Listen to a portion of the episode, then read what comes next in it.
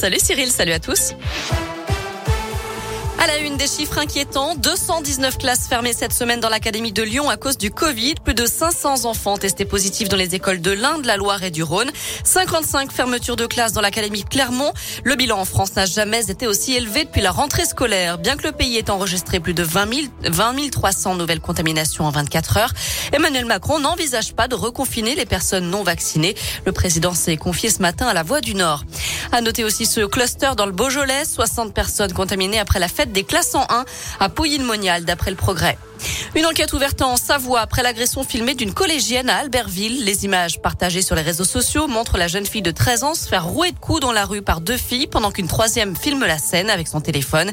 Les parents de la victime ont porté plainte d'après le parquet de Chambéry. La collégienne est aussi concernée par une procédure ouverte après la publication sur les réseaux d'une vidéo à caractère sexuel euh, la mettant en scène. Plusieurs personnes avaient été placées en garde à vue dans cette affaire au mois de mai. Pour le moment, aucun lien n'est établi entre ces deux enquêtes. Absent l'an dernier, les chalets du marché de Noël de Clermont retrouvent la place de la Victoire aujourd'hui et jusqu'au 26 décembre. En 2019, 435 000 visiteurs avaient foulé les allées du marché de Noël. Une manifestation qui n'avait pas pu se tenir l'an passé. Mais cette année, le public pourra découvrir 65 chalets, dont 30 nouveaux. Ça sent Noël aussi à Saint-Etienne. Le programme des fêtes de fin d'année a été dévoilé ce matin. Ça commence demain. Retour du petit train, place Jean Jaurès, patinoire et sapin géant. Un atelier du Père Noël aussi, place d'Orient et un cabaret de Noël à découvrir à Chavanel à partir du 1er décembre. Il y a aussi le marché de Noël, place de l'hôtel de ville avec la grande roue. Et puis toutes les infos sont sur l'appli Radescoop et radescoop.com. Dans le reste de l'actualité en France, 20 ans de réclusion requis en appel contre le beau-père du petit Tony, mort sous ses coups à l'âge de 3 ans. L'avocat général a également requis 6 ans de prison ferme contre la maman, poursuivie pour non-dénonciation de mauvais traitements et non-assistance à personne en danger.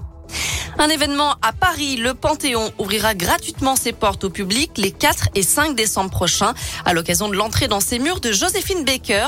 L'artiste franco-américaine, militante antiraciste, entrera au Panthéon officiellement le 30 novembre dans le mausolée républicain dédié aux personnages ayant marqué l'histoire de France.